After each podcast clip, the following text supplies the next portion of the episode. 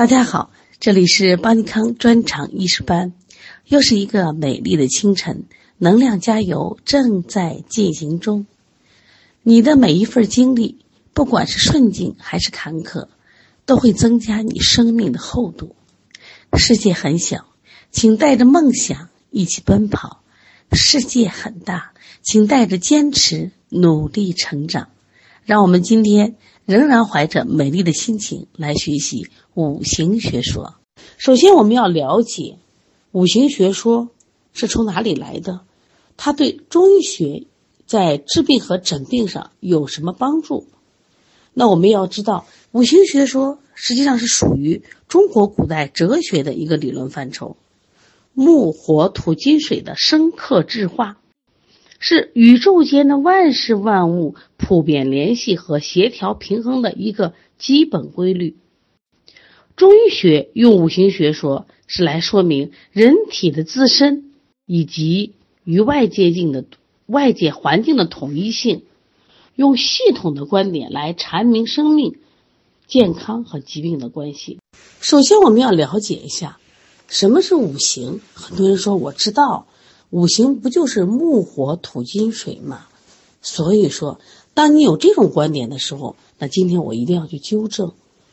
五行呢，它不是五种物质。当你说五行是木火土金水的话，你是指了这五种物质。实际上，五行本来的含义是木火土金水五类物质元素的运动变化。这个希望大家一定要记住啊！以后我们在说五行的时候，它不仅仅是静止的五种物质，它实际上更重要的是这五行的运动变化，因为只有变化，才造就了万事万物。因此，教材里面对五行的定义是，它是木火土金水五类物质元素的运动变化。五行学说。就是以木、火、土、金、水这五类物质的属性以及运动规律来认识世界、解释世界和探求宇宙变化规律的一个世界观和方法论。古人呢，就运用五行学说，采用了两个方法：一是取象比类，二是推演络绎的方法，将自然与社会的各种事物或现象分为五类。并用五行之间的生克制化关系来解释它的现发生、发展和变化的规律。现在我们来看一下刚才我发到群里的两张表啊。那么古人呢，运用五行学说，采用了取象比类和推演裸绎的方法，将自然与社会的各种事物和现象，包括人体的运动，分成五类。哎，世界是不是就简单了？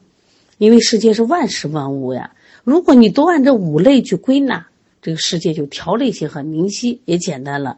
然后就再用五行之间有一个生克制化关系来解释发生、发展和变化的规律。好了，我们现在说一下五行的特性。其实五行呢，我们经常会见到，因为木、火、土、金、水嘛，能看得到跟它相关的物质。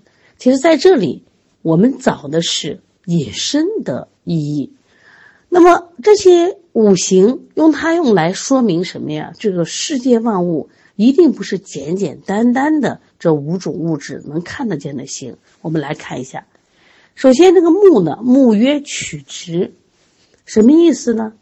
也就是说，凡是这个世界上具有生长、生发、调达等舒畅作用的事物，我们都把它归到什么类？归到木类。所谓的曲。曲直的曲是什么？弯曲的意思，直就是伸直的意思。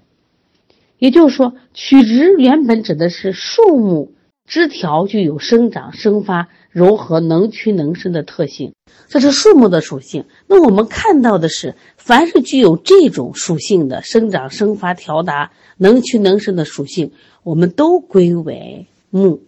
就这时候就不仅仅是树木了啊。像我们后面要讲的，我们把肝脏也归到木，是因为肝脏具有这种生长、生发、调达的这种属性。那我们再来看火曰炎上，所以不仅仅是光看到火的温暖，是不是？火曰炎上的意思是什么？炎本来就是炎热光明的意思，那上呢，当然简单就是上升升腾的意思。在这里，炎上我们看得见的含义是炎热上升光明的特性。我们要看它的引申意思，引申为凡是具有温热的、升腾的、光明类作用的事物，都归于什么？归于火。您听明白了吗？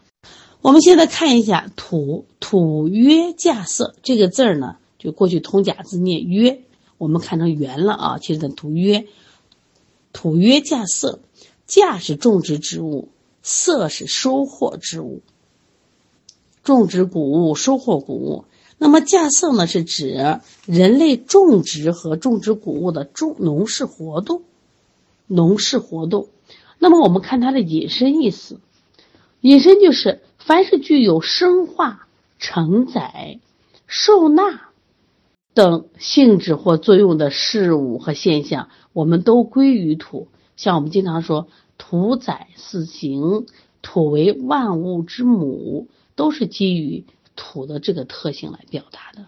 来，我们来看一下“金曰从革”。金曰从革的“从”是什么意思？“革”又是什么意思呢？“从”是顺的意思，“革”是。变革的意思，重革的意思，这里可不是什么呀？我们简单的说皮革的意思。所谓重革的革是变革的意思，是具有顺从变革、刚柔相济之性。这是讲金的特点啊。看引申意思，引申为凡是具有沉降的、肃杀的、收敛的、变革等类似性质或作用的事物和现象。都归属于金，所以大家一定要不要光理解于木火土金水本身啊字面的含义，那这样就狭隘了啊。那我们来看一下，水曰润下，说到润，我们就知道，哎，那是滋润，那是乳润。下呢，就是向下和下行。所谓润下，是指水有具有什么样的特性呢？它具有滋润下行的特性。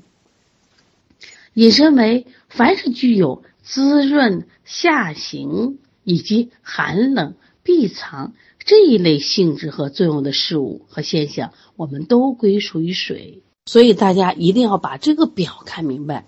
我们以前可能也学了这个五行，很多人对五行的理解停留在五行是五种物质。那今天我们要纠正这个概念，五行不仅是五种物质，它代表着。五五种物质的运动变化，所以才叫五行。所以这个“行”的含义要明白。第二个，那么我们为什么要学习五行？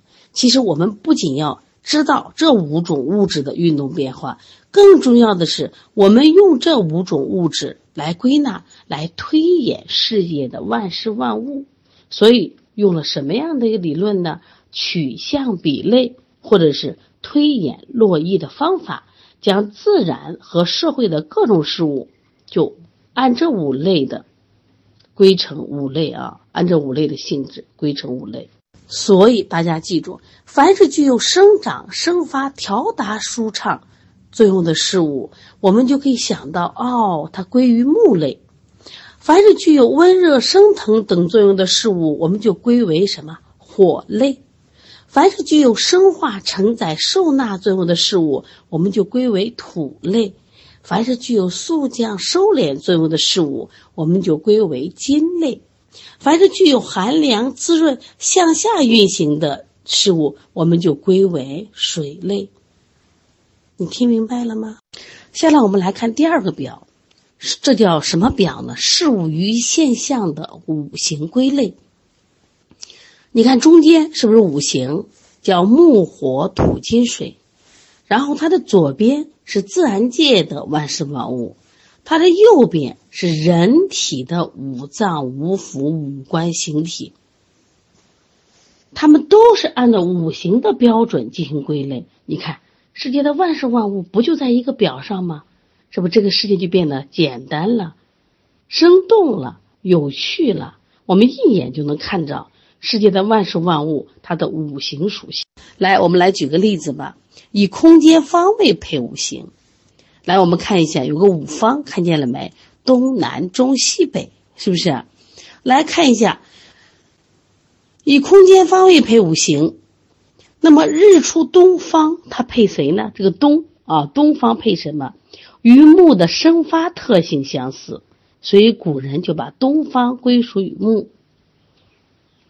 好了，我们来看南，南方炎热，与水的温热特性相类似，那古人呢就把南方归于火。日落西方，与金的沉降相类似，所以西方归于金。北方寒冷。与水的寒冷特性相似，所以北方归于水。中原地带土地肥沃，万物繁茂，与土的生化特性相似。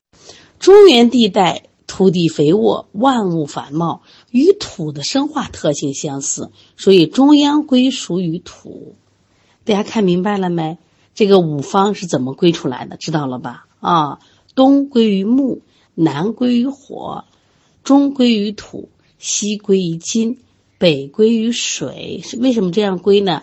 因为它们各自具有跟木、火、土、金、水有相似的特点，因此我们就按照这种方法，通过取象比类或者推演络绎法，然后进行归类。好，我们继续来举一个例子啊，我们学五行，最终要把它用于中医的诊断和治病中。我们来看一下啊。自然界的五行大家都知道了，木、火、土、金、水。那它对应的五脏都是谁呢？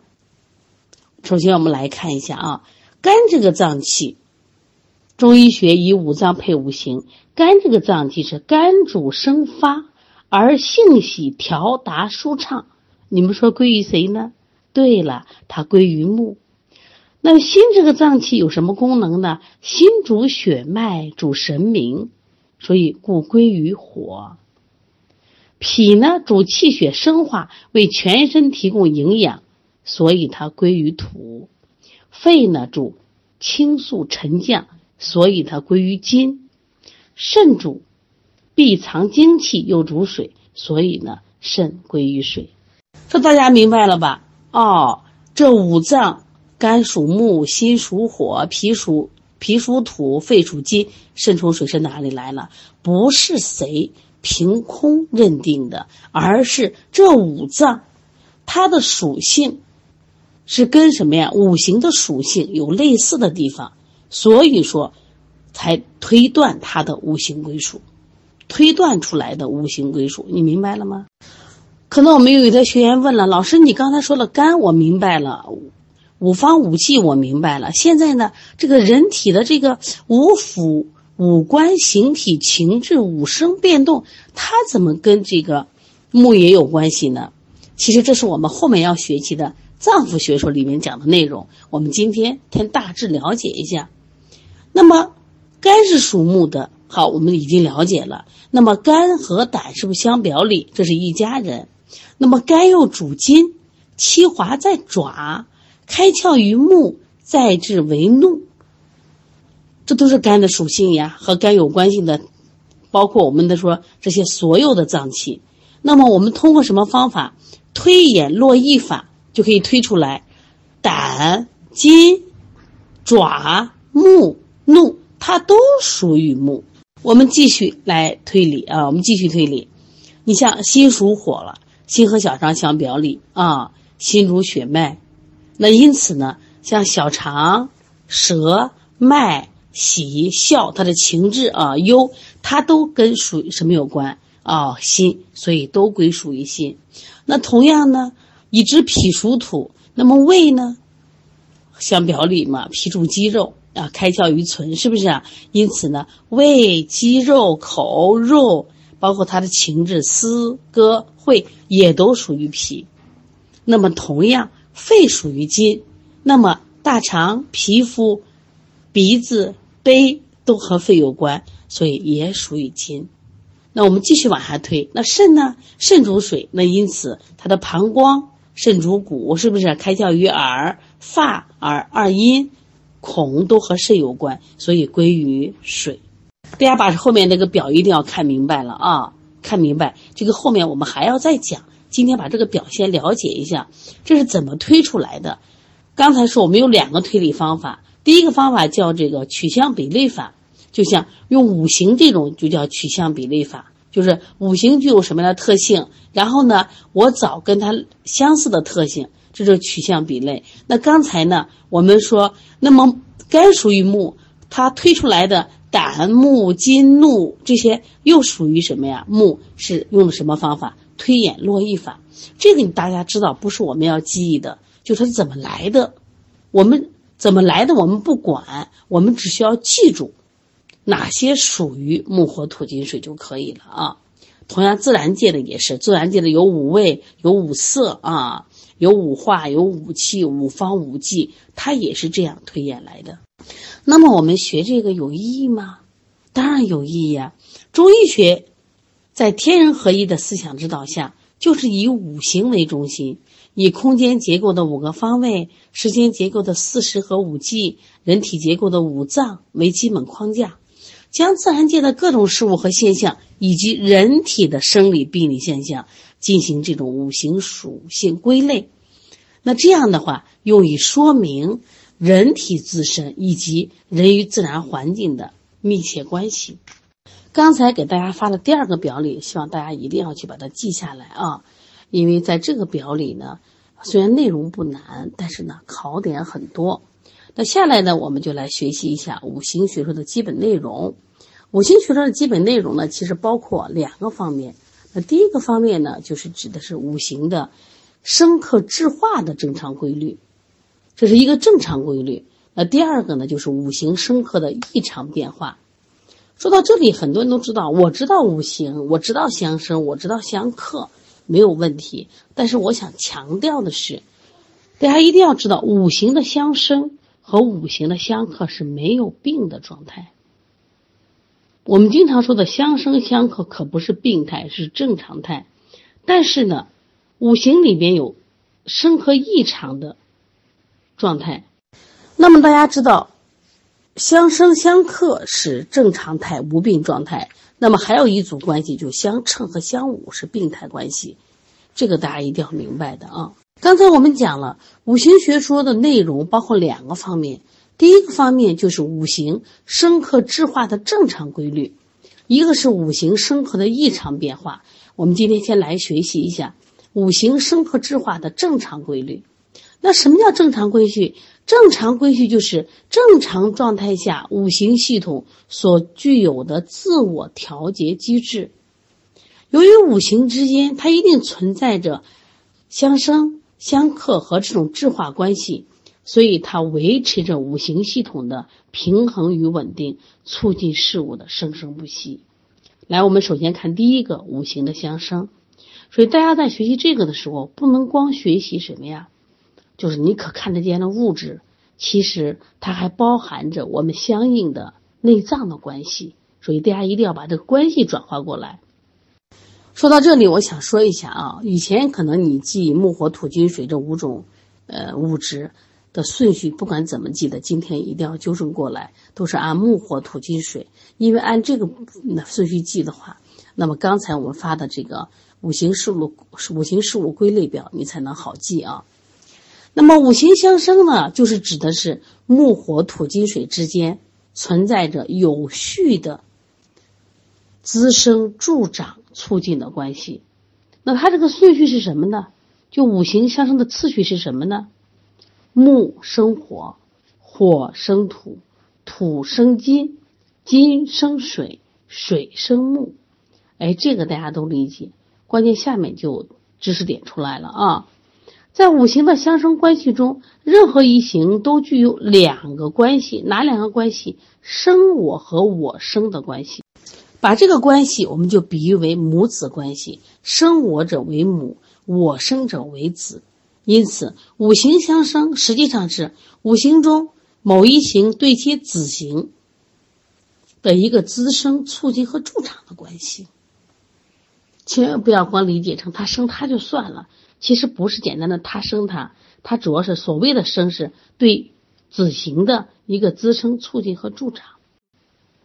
我们举个例子吧，以火为例，木生火，所以说，生我者为木，木为火之母。也就是说，木对火有什么关系？滋生、促进和助长关系。这里边的一对关系产生了：木生火，木为母，那么火为子。也就是说，木为火之母，火为木之子，这是一对关系啊，一对关系。这个搞明白了没？我们再来看第二个，火生土，那么火为。土之母，那么土为谁？火之子。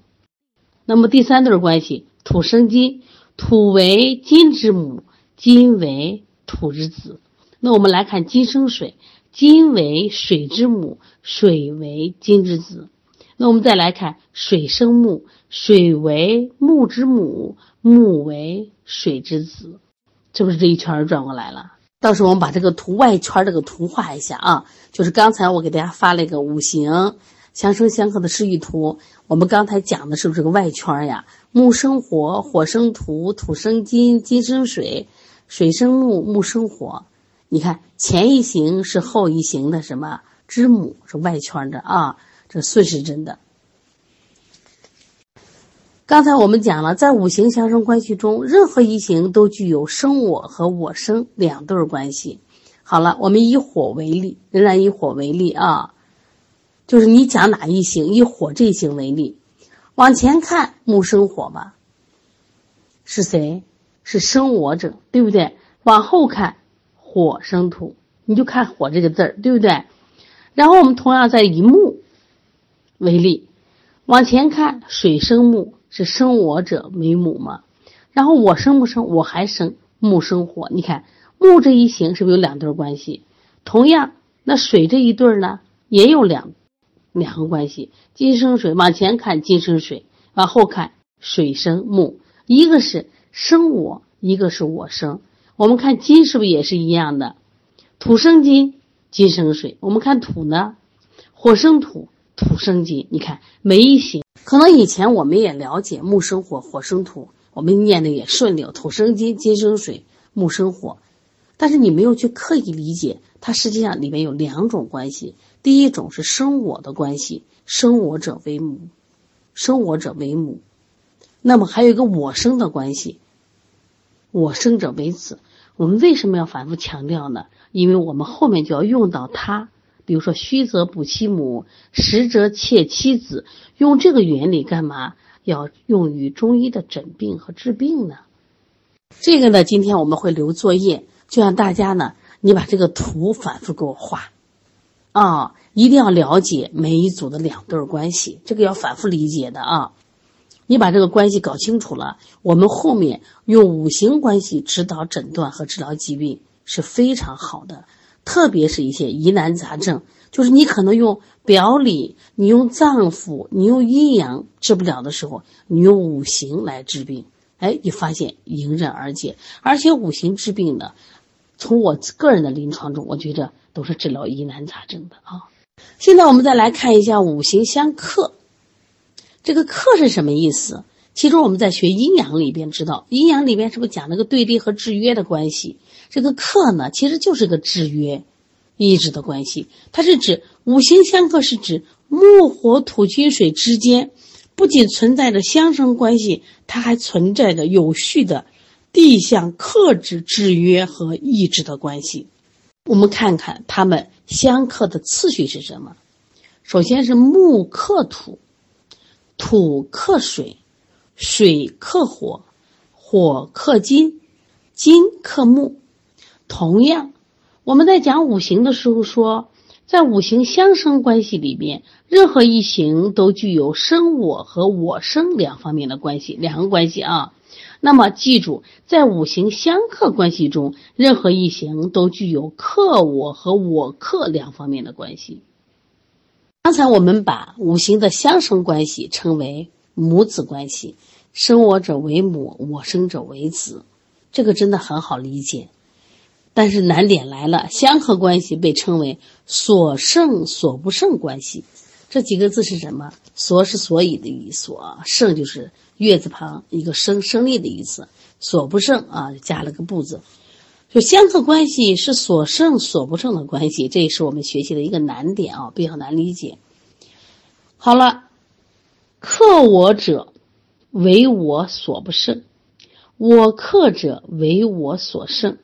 因此，五行相克实际上是指五五行中的某一行对其所盛行的一个克制和制约。来，我们现在来举个例子啊，以火为例，以火为例，大家把火看好，火就是谁？火就是我，把火代表我。水克火，看见箭头了没？然后火克金，都看见箭头了。水克火的箭头指向了火，火克金的箭头是不是指向了金？所以说，我刚才说你在火旁边写个我字儿，故克我者为水，我克者为金。我们现在在以木为例，木是谁？木就是我了啊！记住，以谁为例，谁就是我。由于木克土，所以我克者为土，土为木之所生。由于金克木，故克我者为金，金为木之所不胜。所以大家一定要理解，就是相克关系为所胜所不胜。